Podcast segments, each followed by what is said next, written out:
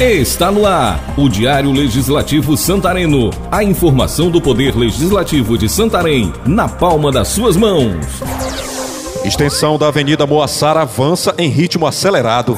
Estratégia de vacinação deve ser adaptada ao período de chuvas. Escola Frei Gilberto Ude, no Lago Grande, comemora 21 anos com reforma e ampliação.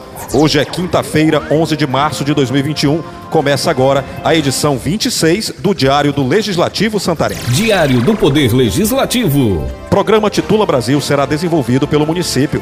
Elielton Lira reuniu com o prefeito para discutir estratégias para desenvolver o programa que desburocratiza a titulação de terras e resolve problemas fundiários. E o funcionamento da ouvidoria do SUS e setor de regulação da Secretaria Municipal de Saúde chamam a atenção do vereador JK do Povão, do PSDB. O parlamentar fez uma visita ao setor e verificou que nove pessoas dividem a mesma sala, um espaço pequeno, com equipamentos antigos. O setor é importante para agendamento de consultas e exames em especialidades, destacou o vereador.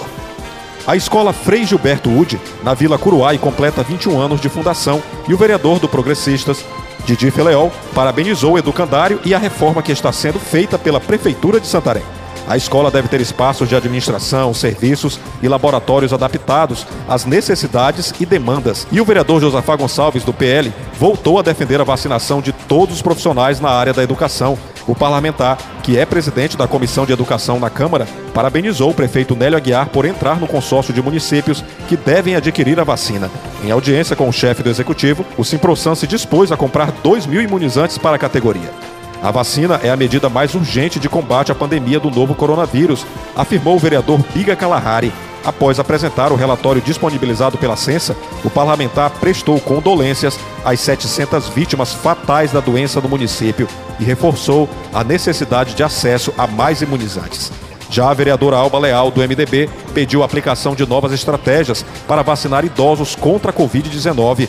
O município tem usado a modalidade drive-thru, mas no tempo chuvoso, em um espaço com cobertura, os profissionais de saúde ficam expostos à chuva. Na infraestrutura, expansão da Avenida Moaçara segue em ritmo acelerado. Erasmo Maia, líder do governo na casa, destacou que nem mesmo as chuvas intensas do mês de março diminuíram o ritmo de atividades no canteiro de obras. O novo trecho deve ligar a Avenida Cuiabá à rodovia Everaldo Martins, dando mais mobilidade e permitindo maior fluidez do trânsito. Também sobre infraestrutura, o assunto é a recuperação da rodovia Translago. A solicitação da demanda foi feita ao governo do estado pelo vereador Júnior Tapajós, do PL, que encaminhou o apelo ao deputado estadual José Maria Tapajós. Além da recuperação estrutural, o parlamentar pediu mais presença da Polícia Militar para coibir os assaltos que têm sido cometidos naquela rodovia estadual.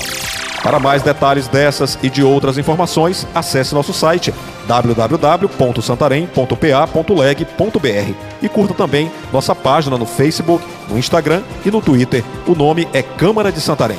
Está terminando a edição de hoje do Diário do Legislativo Santareno, uma produção da Assessoria de Comunicação da Câmara Municipal de Santarém. Na apresentação, Jefferson Santos. Edição de áudio, Patrick Pontes. Câmara de Santarém, a Casa do Povo.